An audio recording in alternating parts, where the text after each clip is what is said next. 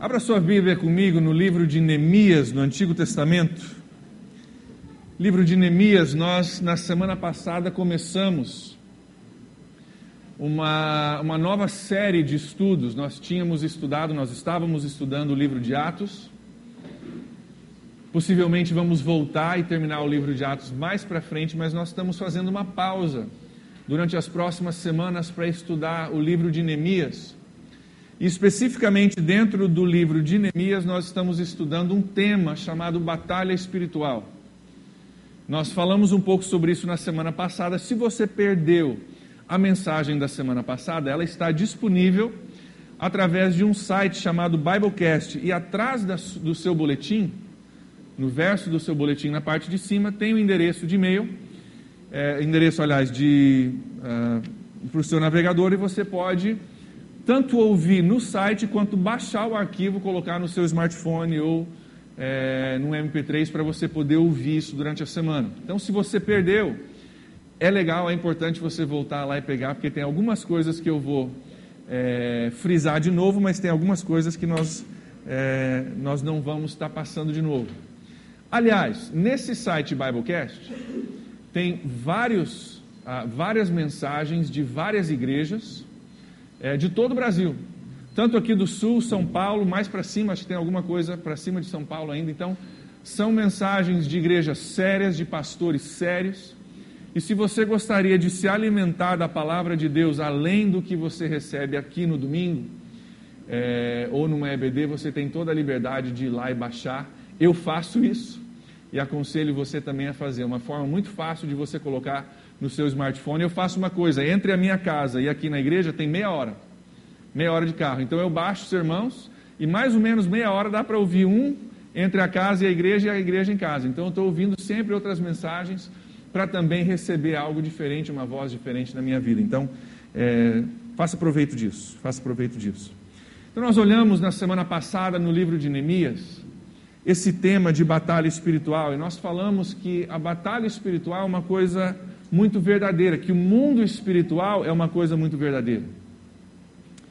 E nós, apesar de não enxergarmos essa realidade espiritual com os nossos olhos naturais, a Bíblia está repleta de histórias, repleta de versículos que nos falam disso. Nós olhamos alguns na semana passada no Antigo Testamento e no Novo. E a Bíblia nos instrui que existe uma guerra, esse mundo espiritual está em guerra e que o foco do mundo espiritual somos eu e você. A grande maioria das pessoas que você for conversar hoje, eles vão entender, não, tem uma guerra entre o bem e o mal, até os grandes filmes, né? Tanto, tanto os filmes quanto os desenhos de criança, normalmente tem é uma história de uma guerra entre o bem e o mal. Então, que existe uma guerra entre bem e mal, a grande maioria das pessoas concordam, mas que o foco dessa guerra entre bem e mal é eu e você, somos eu e você, aí a gente já, às vezes, é pego desprevenido. Por que eu e você?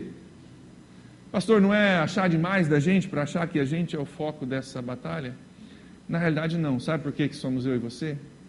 Porque eu e você somos objeto do amor de Deus. Porque Deus amou o mundo de tal maneira que Ele deu o seu Filho para que eu e você pudéssemos ter relacionamento com Ele. Eu e você somos objeto do amor de Deus e por isso Deus derrama sobre nós todo o amor, todo o cuidado dele, e o inimigo de Deus faz tudo dentro da sua capacidade para nos destruir.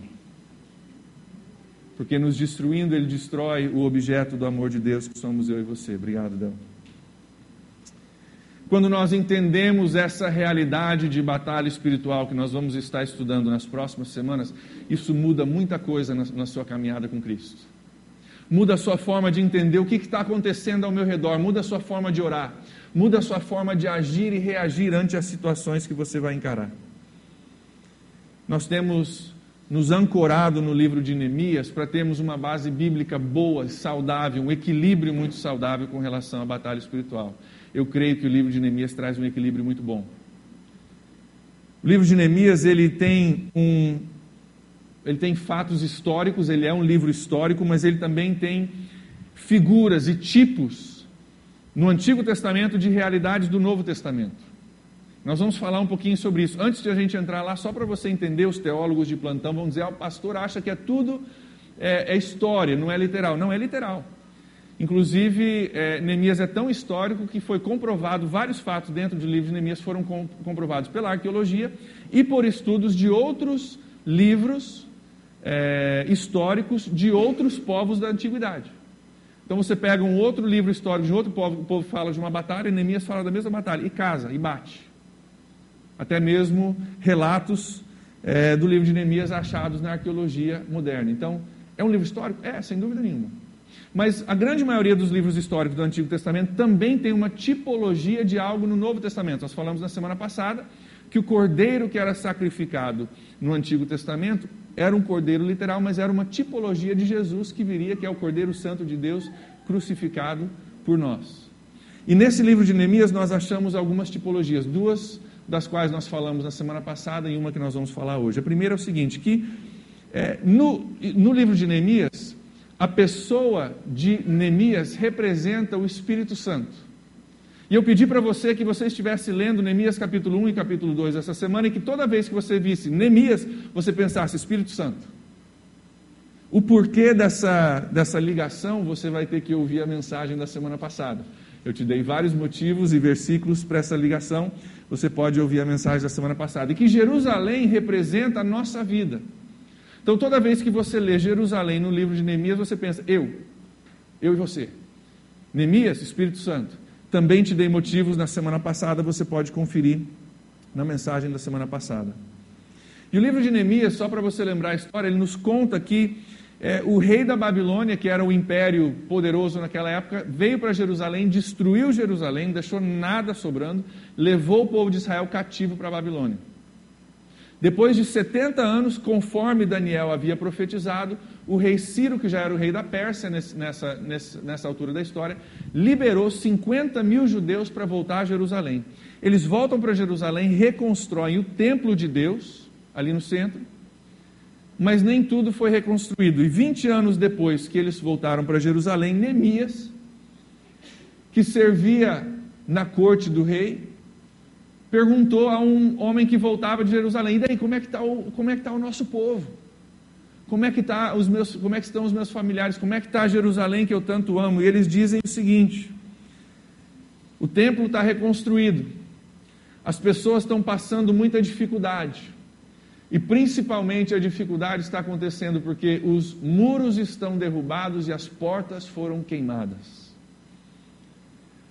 Jerusalém começou uma reconstrução, alguma coisa já começou, mas a cidade está indefesa, não tem muros e não tem portas, está indefesa e eles estão sofrendo muito. Nós terminamos a semana passada falando da importância de ter o Espírito Santo na nossa vida, de ter ele agindo. Nós vemos no livro de Neemias que Neemias, ele vai do rei, da parte do rei, e ele vem para Jerusalém, ele começa a reconstruir Jerusalém. O livro de Neemias é a história da reconstrução de Jerusalém. O Espírito Santo é aquele que reconstrói muros quebrados e portas queimadas na nossa vida, que vem para realizar a obra de Deus. E hoje nós vamos explorar, no nosso tempo juntos, os dois lados da batalha. Como é que o Espírito Santo age na minha vida? Como aquele que é enviado pelo Rei, Deus, para restaurar a minha vida. Como é que ele age na minha vida? E nós vamos conhecer mais alguns personagens dessa história que simbolizam o inimigo como é que o inimigo age na minha vida, como é que os dois lados, do bem e do mal, estão agindo na minha vida e como é que eu posso é, criar uma parceria com o Espírito Santo para me ajudar. Então, no livro de Neemias, no capítulo 1, vocês que leram essa semana, talvez já algumas coisas vocês vão ver que vocês já tinham lido, mas tem algumas ações que nos ensinam algumas coisas sobre o mover do Espírito Santo em nossas vidas. Na primeira a primeira coisa que nós vemos Neemias fazendo é no, vers... no capítulo 1, versículo 4 e 5. Depois que ele ouve da situação de Jerusalém, depois que o Espírito Santo ouve da situação da minha e da sua vida, ele diz que ele se compadece e ele intercede. Olha o versículo 4. Quando ouvi essas coisas, eu sentei-me e eu chorei. Passei dias lamentando-me, jejuando e orando ao Deus dos céus.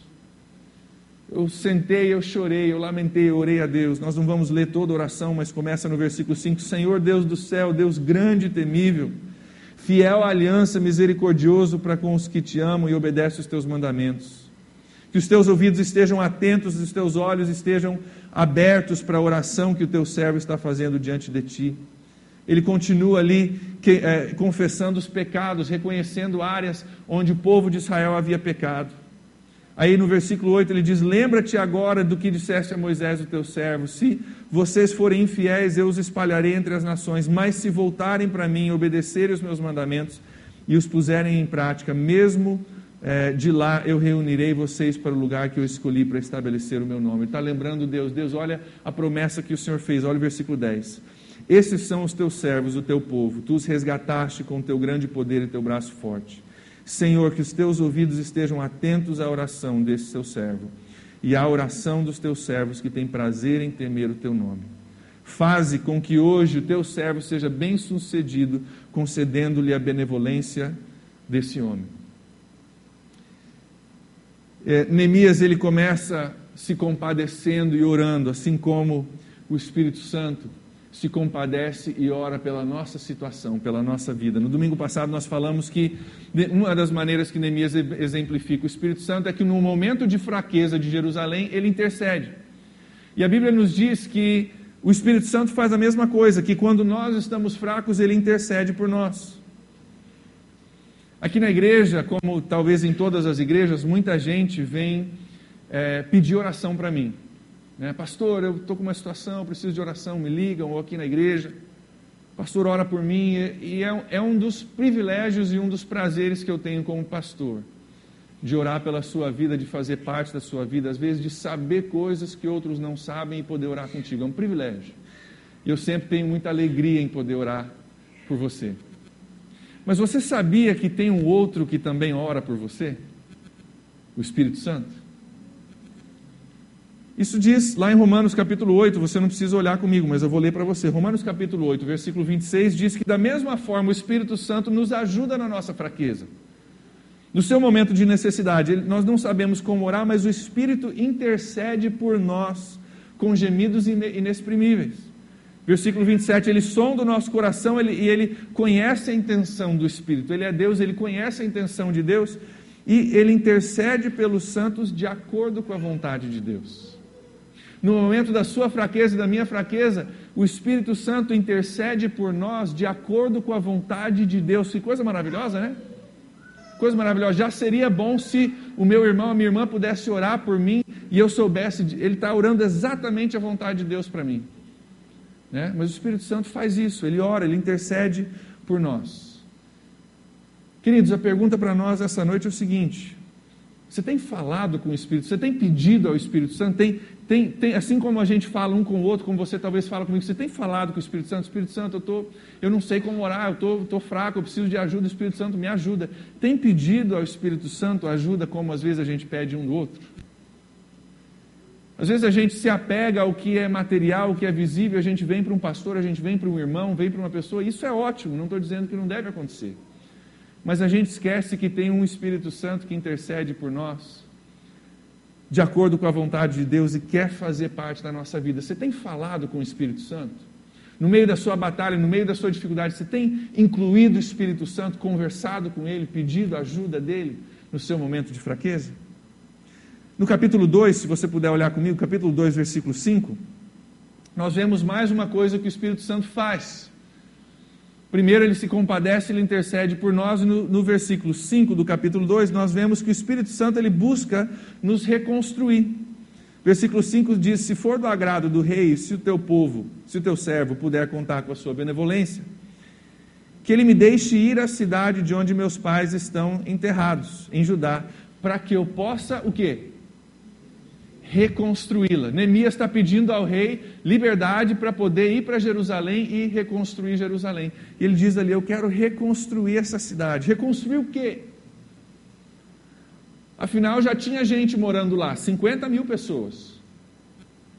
Eles estavam morando certamente em casas. Nós sabemos do relatório do capítulo 1 que o templo já estava reconstruído. O que, que ele foi reconstruir? Muros. Os muros estavam queimados e derrubados, as portas não existiam. Queridos, da mesma forma, quando nós temos Cristo no nosso coração, algo da reconstrução de Deus começou e é ótimo. O templo, o lugar de adoração a Deus, o nosso coração é reconstruído, mas às vezes existem lugares no nosso coração, muros, fortalezas, portas que ainda precisam ser reconstruídas. Nós falamos na semana passada: se você tem Jesus no seu coração, ótimo, amém, mas a reconstrução só começou, não terminou ainda. Começou ali com o templo, lugar de adoração, começou a reconstrução, mas tem muros e tem portas na minha vida e na sua vida que precisam ser refeitas. Quem refaz? O Espírito Santo de Deus, que sonda o nosso coração, que conhece a vontade de Deus e intercede por nós. Assim como seria errado a gente pensar que desde que o templo de Jerusalém esteja reconstruído, os muros e portões, não importa. Da mesma forma, é errado a gente pensar que desde que a pessoa recebeu Jesus Cristo no coração, as mágoas, as dores, as dificuldades, os vícios, não importa. Jesus começa no coração, Deus começa no coração, Ele vai espalhando, Ele vai reconstruindo, Ele vai restaurando, até que nós sejamos fortes, uma fortaleza contra os ataques do inimigo, que era justamente o que Jerusalém precisava. O trabalho do Espírito Santo é reconstruir, é fortalecer as áreas das nossas vidas onde nós somos vulneráveis ao ataque do inimigo. Afinal, se o meu muro e o teu muro estiverem quebrados, é possível um ataque e é muito provável uma conquista, não é verdade? Uma cidade sem muros e sem portões é uma cidade sem defesa. Nossa vida, quando não está restaurada pelo Espírito Santo, é uma vida indefesa.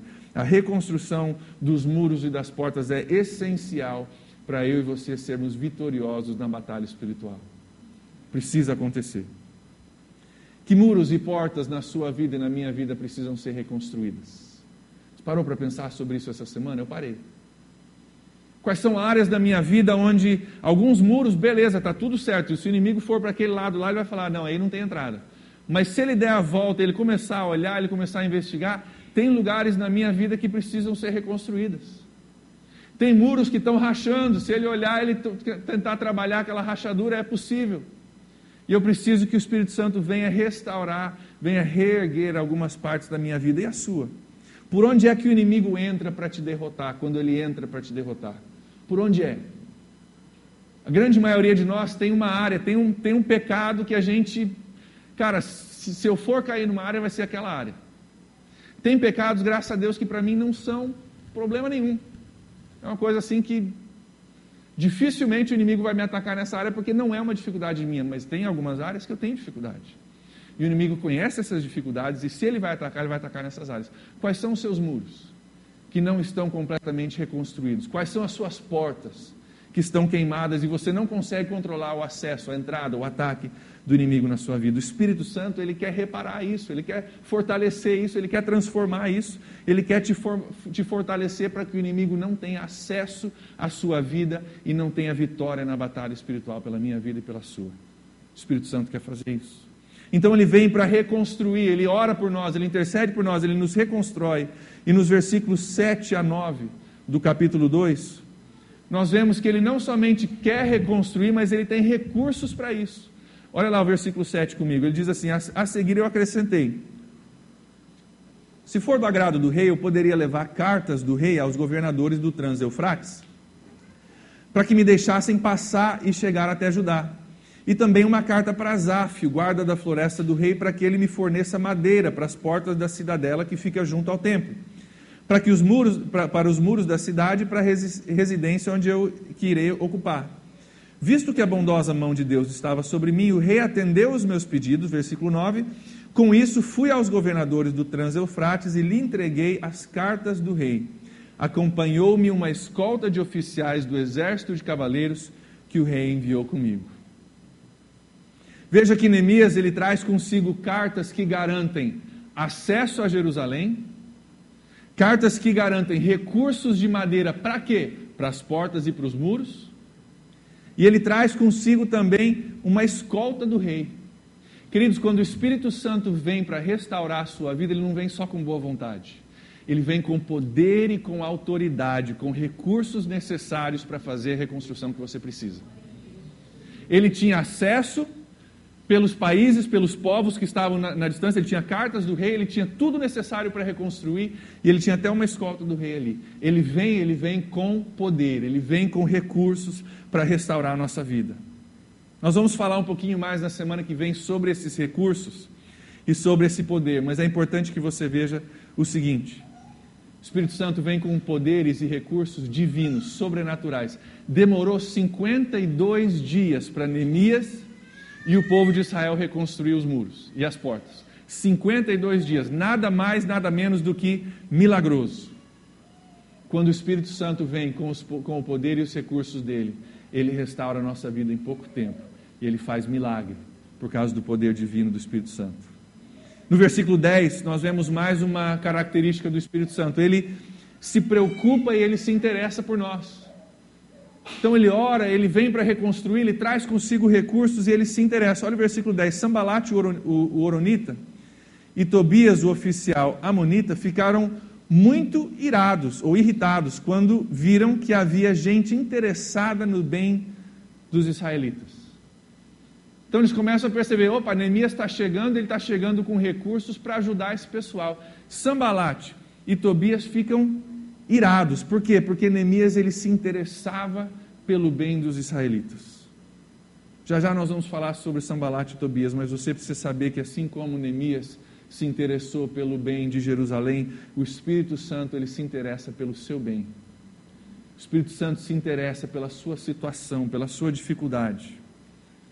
Não é só um interesse que pergunta, como Neemias perguntou lá no começo do capítulo 1, como é que está a situação lá? Como é que você está? Você está beleza? Está bem? Não é só isso. Ele pergunta como está, ele se compadece, ele chora, ele ora, ele intercede, ele se move pedindo ao rei os recursos e ele traz consigo esses recursos para estar contigo, para morar contigo, para habitar na sua vida e te transformar. Pergunta para nós: você tem forjado uma parceria com o Espírito Santo na sua vida? Você tem forjado uma parceria com Ele? Ou está tentando fazer sozinho? Não, o muro está reconstruído, mas eu pego uns tijolinhos aqui e eu junto uns amiguinhos meus, a gente vai fazer isso. Queridos, o Espírito Santo veio para estar contigo, para te ajudar, para trazer um poder sobrenatural, para trazer recursos, autoridade, capacidade que eu e você não temos, para fazer a obra da minha vida e da sua vida por completo. Você tem uma parceria já com o Espírito Santo para a reconstrução da sua vida? A vitória na batalha espiritual ela começa com uma parceria com o Espírito Santo. E alguns de vocês talvez diriam hoje, pastor, eu estou aqui, estou feliz de estar na PIB, Deus está trabalhando no meu coração, mas eu quero mais. Eu sei que tem mais, mas eu não sei como que eu acesso esse mais. Tem uma resposta para você: poder do Espírito Santo na sua vida. Você está aqui, já começou, Deus já começou a trabalhar, o templo já está restaurado, a adoração a Deus já está acontecendo, mas tem alguma coisa faltando? Busque um relacionamento, uma intimidade com o Espírito Santo e você vai ver que o Espírito Santo vai fazer a obra por completo na minha vida e na sua vida. Amém? Assim como nós temos o Espírito Santo que vem com esses recursos maravilhosos, nós também temos um inimigo. Para nós sermos vitoriosos na batalha, nós temos que entender é, essa questão do Espírito Santo, mas também temos que entender quem é o nosso inimigo e como ele age. Eu quero que você veja comigo que no versículo 10, Sambalat e Tobias, eles representam, são um tipo, uma figura do inimigo, de Satanás. Nós ah, não temos como ser vitoriosos na batalha espiritual se nós não entendermos quem é o nosso inimigo e como ele age. Pergunta para você, o que, que vem à sua mente quando você pensa de Satanás? Você não precisa responder, mas pensa, o que, que vem à sua mente? Quando você ouve do diabo, Satanás, o inimigo, o que, que vem à sua mente? Infelizmente, para muitos de nós, vem uma figura parecida com o vídeo que eu quero mostrar para vocês. Pedir para o pessoal colocar o vídeo, dá uma olhada, ver se é mais ou menos parecido com isso.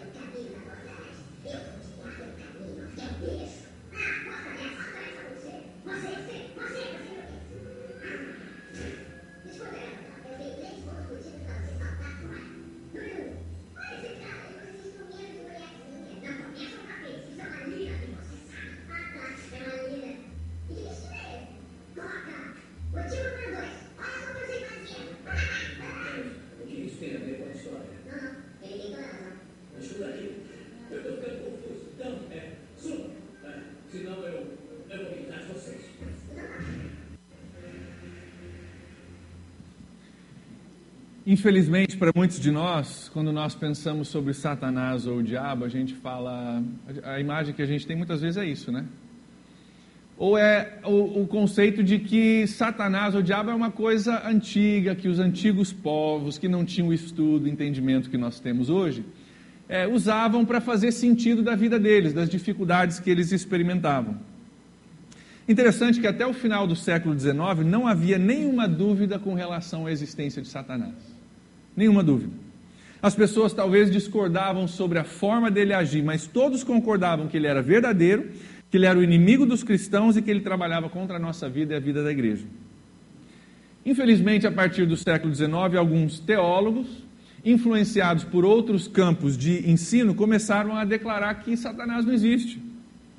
Que ele é um mito cultural antigo, que nós hoje já evoluímos, entendemos que isso era a forma de pôr medo em criança. E nós já passamos dessa fase. Infelizmente, muitos são afetados por isso hoje em dia. Pensando que Satanás é uma história, Satanás é, um, é uma representação do mal dentro de mim ou do mal de uma pessoa. Mas o que, que a Bíblia diz a respeito de Satanás?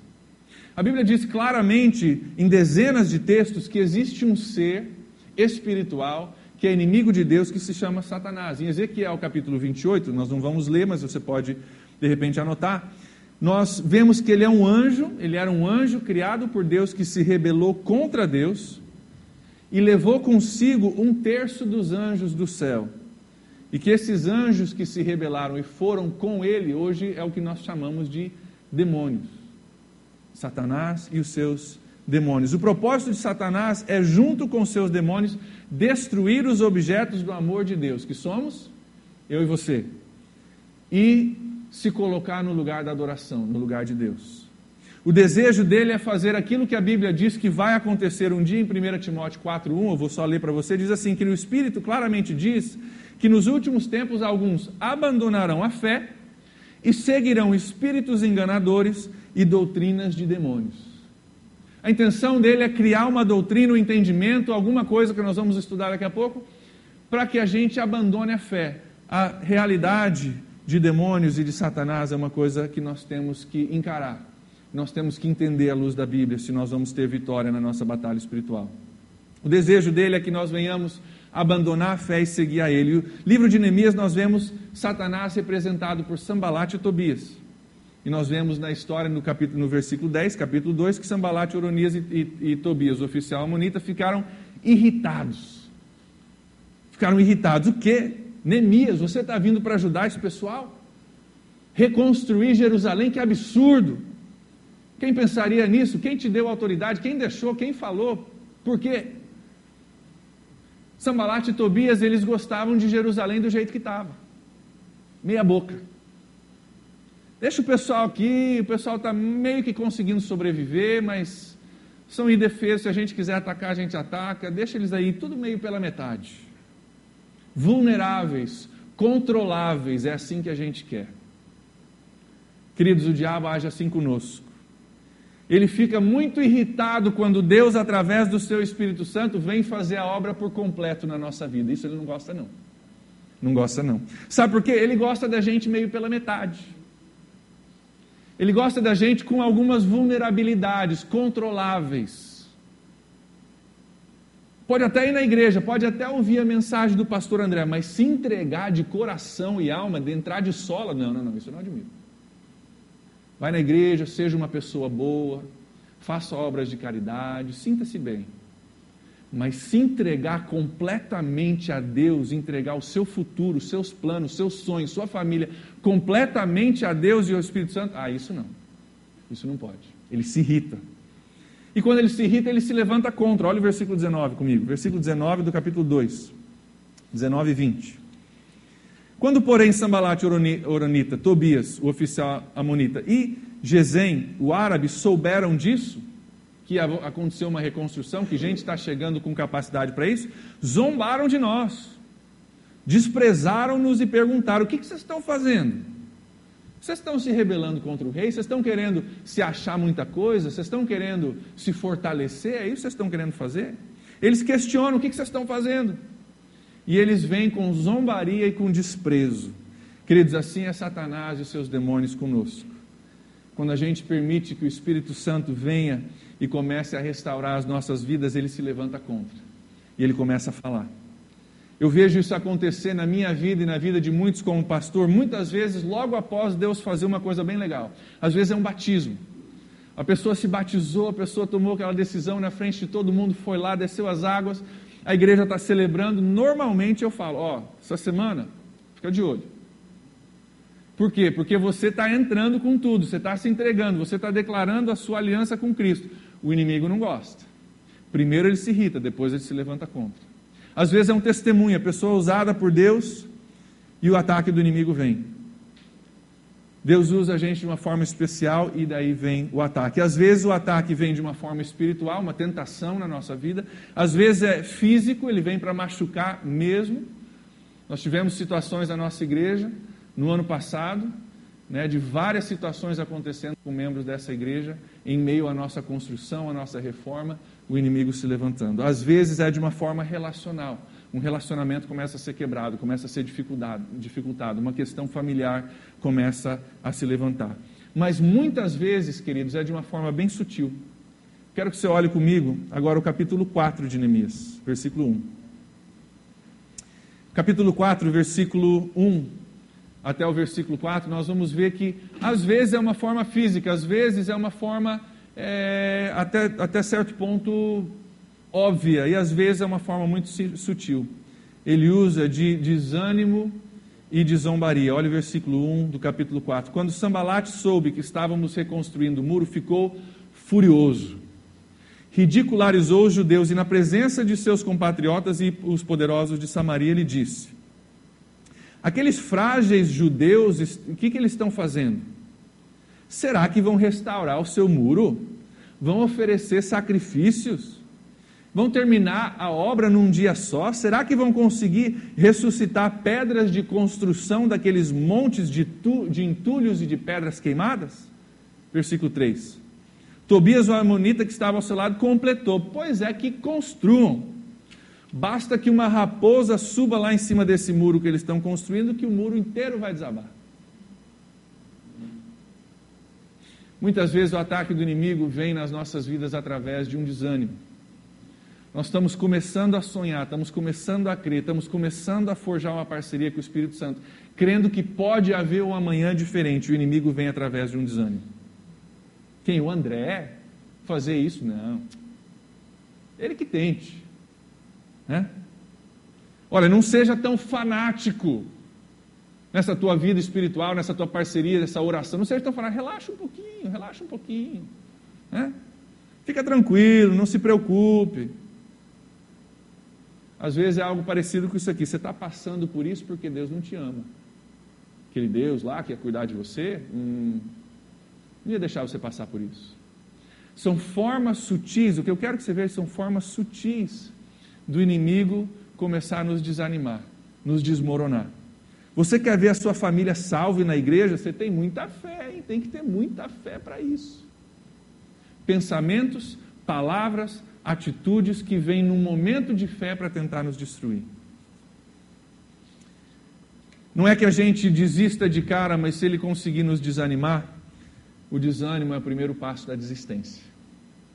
É verdade? E às vezes a gente fala de batalha espiritual e você espera que eu fale aqui sobre demônios e como os demônios agem e objetos e na vida de pessoa e papapá. Queridos, eu creio em demônios e no agir de demônios. Eu creio, primeiro, porque a Bíblia diz que eles existem, segundo, porque eu já vi. Então não estou negando isso. Mas muitas vezes o ataque do inimigo, na grande maioria das nossas vidas, não vai ser diretamente através de uma coisa visivelmente demoníaca, vai ser um pensamento, um desânimo uma falta de fé. Uma coisa sutil que vem para te pegar. Muitas vezes a depressão. Sabe o que causa depressão? É quando você sente que você está numa situação que você não tem poder para mudar. Estou numa situação, não gosto da situação e não tem saída. Fica nessa situação tempo bastante, entra a depressão. O que estava acontecendo com o povo de Jerusalém? A cidade não está recuperada, nós estamos vulneráveis, controláveis, os muros estão derrubados, nós não temos como reconstruir. E o inimigo vem na hora que você começa a pensar que vai ter uma saída e fala: Não, isso não vai funcionar, não. O dia que você construir, cai tudo. Para nos manter num local de depressão. Então, às vezes é demônios, às vezes é depressão, às vezes é desânimo. E se ele conseguir o desânimo, por último, acontece a desistência. Né? Mas tem algo bem interessante no versículo 1 do capítulo 4. Olha lá comigo de novo, versículo 1 do capítulo 4. Bem interessante isso. Quando Sambalat soube que nós íamos reconstruindo o muro, ele ficou o quê? Furioso. Por que, que ele fica furioso? Porque ele sabia que era possível isso acontecer. Se você está absolutamente convencido de que isso não é possível, você não vai nem se alterar, não é verdade? Não, deixa esse pessoal para lá, não vamos nem preocupar, não, vamos nem, não vou nem gastar as minhas palavras tentando desanimar eles, porque não vai dar certo mesmo. Mas ele fica furioso, ele se levanta contra. Por quê? Porque ele sabia que era possível reconstruir os, o, o, o, os muros de Jerusalém. Queridos, é, possível, é importante você entender que na sua vida, com o mover do Espírito Santo, também é possível. E o inimigo só se levanta porque ele sabe que se você forjar uma parceria, vai acontecer e vai acontecer de uma forma rápida. Aí ele se levanta, ele começa a falar, ele começa a desanimar, te coloca num lugar de depressão, achando que não tem saída, te dizendo que esse muro que está sendo reconstruído, que parece uma saída, vai cair um dia. E se a gente ouvir essas palavras, a gente nunca alcança o potencial que Deus tem para nós. Queridos, o que nós temos que entender é que o inimigo da sua vida, da minha vida, ele é verdadeiro. Que ele quer a sua destruição, que ele não joga limpo e eu quero pedir a você nessa noite que não se iluda achando que o seu inimigo não existe. Não se iluda achando que isso é coisa de conto de fadas, que isso é coisa, coisa de lenda. Não se iluda com isso. Nós temos um amigo no Espírito Santo e nós temos um inimigo em Satanás. E ele está, eles estão em batalha pela minha vida e pela sua vida. Na semana que vem nós vamos olhar sobre como nós podemos ter vitória através do Espírito Santo. Nós vamos olhar alguns desses recursos que o Espírito Santo traz consigo para Jerusalém e como nós podemos tomar posse desses recursos para a reconstrução da nossa vida. Mas hoje à noite eu quero colocar duas perguntas para você. Quero pedir que você feche seus olhos comigo. Vou pedir ao pessoal do louvor que venha para cá. Duas perguntas. Primeira pergunta, isso é crucial para eu e você. Se você quer ter vitória na batalha espiritual pela sua vida. Primeira pergunta que você tem que fazer e eu tenho que fazer. Por onde é que o inimigo tem conseguido acesso à sua vida e à minha vida nesses últimos tempos?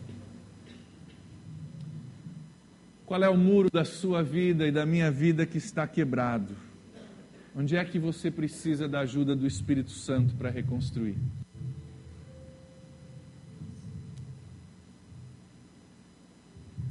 Nós podemos entender que se existe um muro derrubado ou uma porta queimada, ali tem acesso.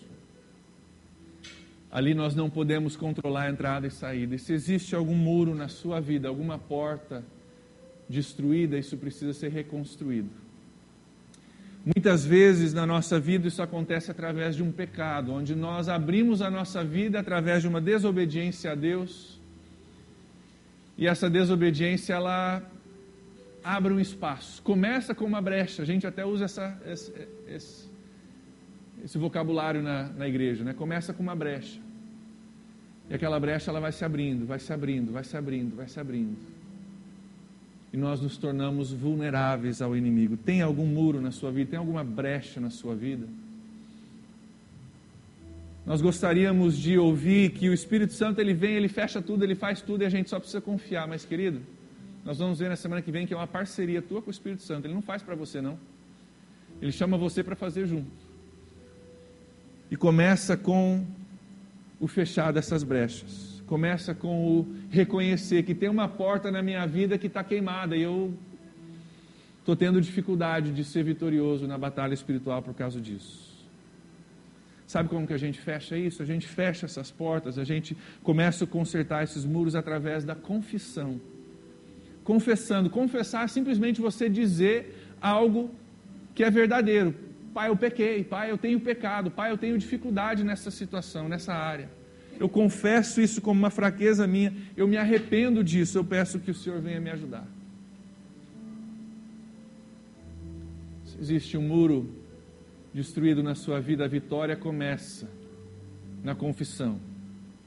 A vitória começa no arrependimento, dizendo isso não pode continuar. Espírito Santo precisa me ajudar. Onde é que o inimigo tem te atacado? Tem sido um ataque demoníaco, verdadeiramente demoníaco? Tem solução para isso.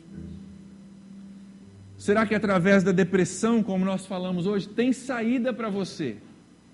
Tem saída, o Espírito Santo é capaz sim. Ele tem poder sim, ele tem recurso sim. Será que é através do desânimo? Se é através do desânimo, então se agarre no Espírito Santo. Se agarre nesse consolador, nesse ajudador.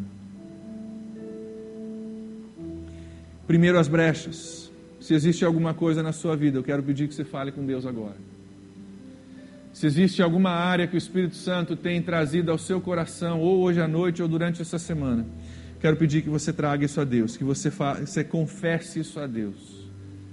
Confesse essa área onde você tem deixado o inimigo entrar e se arrependa. Peça a Deus, por favor, me ajuda. Deus, eu quero estar completamente restaurado, reconstruído, a Deus, completamente fortalecido no Senhor. E para isso, esse muro, essa porta precisa ser resolvida. Pai, nessa noite nós colocamos as nossas situações diante do Senhor.